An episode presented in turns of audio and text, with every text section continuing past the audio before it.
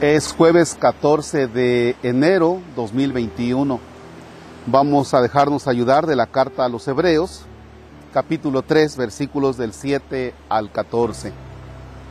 Si ya lo ubicaste en la Sagrada Escritura, ya sabes cuál es el método. En ocasiones poner pausa, continuar, dependiendo cómo te acomodes para la oración. En el nombre del Padre y del Hijo y del Espíritu Santo. Hermanos, oigamos lo que dice el Espíritu Santo en un salvo. Ojalá escuchen ustedes la voz del Señor hoy. No endurezcan su corazón como el día de la rebelión y el de la prueba en el desierto, cuando sus padres me pusieron a prueba y dudaron de mí, aunque habían visto mis obras durante 40 años. Por eso me indigné contra aquella generación y dije, es un pueblo de corazón extraviado que no ha conocido mis caminos. Por eso juré en mi cólera que no entrarían en mi descanso. Procuren, hermanos, que ninguno de ustedes tenga un corazón malo, que se aparte del Dios vivo por no creer en Él.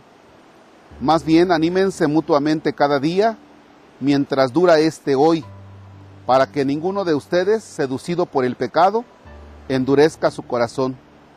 Pues si nos ha sido dado el participar de Cristo, es a condición de que mantengamos hasta el fin nuestra firmeza inicial.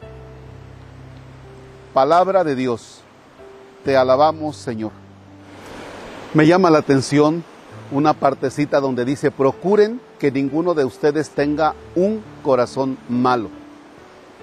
No sé si tengas la experiencia de que en ocasiones cuando una persona se va acostumbrando a una vida de maldad, es difícil que tú le compartas tu experiencia de Dios, porque para esa persona lo que tú le compartes no tiene sentido.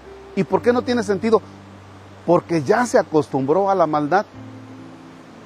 Desde luego, esa maldad tarde que temprano terminará en hacer que esta persona le pierda sentido a la vida.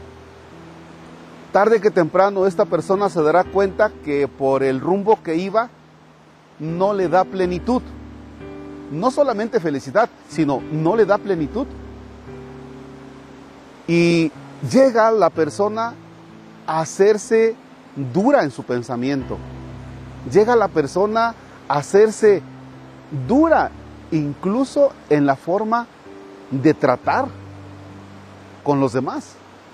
Llega la persona incluso a hacerse dura en sus sentimientos. Llega la persona a ser impermeable por la sencillez, por la sensibilidad. Y por eso esta partecita donde dice, procuren que ninguno de ustedes tenga un corazón malo. Esto nos invita a cuidarnos unos a otros. Cuando ustedes vean que el Padre Marcos está haciendo de un corazón malo, de un corazón duro, díganselo.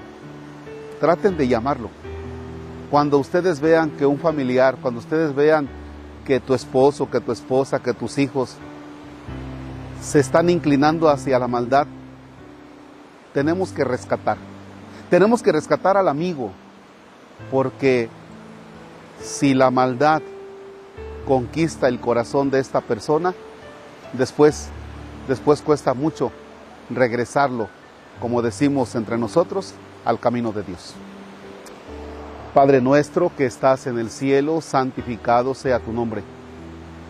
Venga a nosotros tu reino.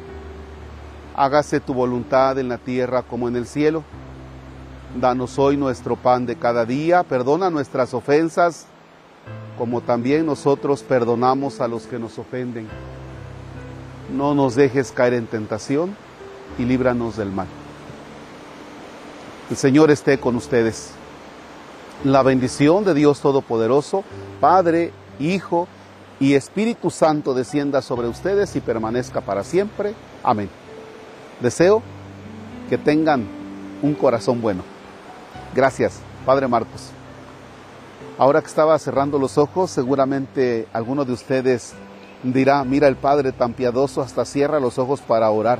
No es que se me metió un mosquito y no encontraba otra manera de quitármelo más que cerrando los ojos. Ánimo.